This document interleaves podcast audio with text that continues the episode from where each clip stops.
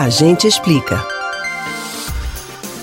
A fluorescência de algas pode deixar o mar diferente, como se tivesse uma mancha ou com um aspecto de poluição no mar. Mas será mesmo que essa fluorescência é prejudicial ao mar? Por que esse processo existe? A gente explica.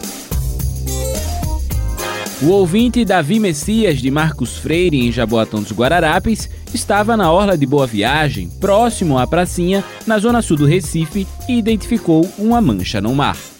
É uma mancha que está se estendendo da, da beira-mar, praticamente na beira da praia aqui.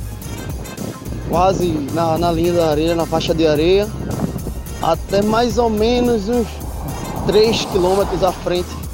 2, 3 quilômetros à frente. Uma mancha enorme, marrom. No entanto, essa mancha que estava no mar não necessariamente é um sinal de poluição. Trata-se de um processo chamado de eflorescência, florescência, floração algal ou bloom de algas.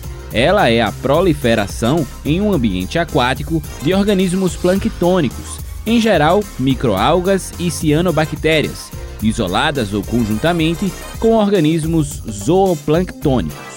A proliferação, em geral sazonal, ou pelo menos de caráter transitório, conduz ao rápido crescimento da biomassa contida na coluna de água.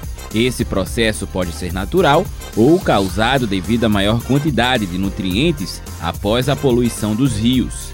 As algas são potencialmente tóxicas para a vida marinha. O processo chama-se eutrofização e é comum em lagos alimentado pela fertilização dos terrenos agrícolas nas proximidades. A água da chuva também arrasta os nutrientes que se tornam alimento de algas e acabam extraindo todo o oxigênio da água desses lagos ou rios. Você pode ouvir novamente o conteúdo desse ou de outros A Gente Explica no site da Rádio Jornal ou nos principais aplicativos de podcast, Spotify, Deezer, Google e Apple Podcasts. Kevin Paz para o Rádio Livre.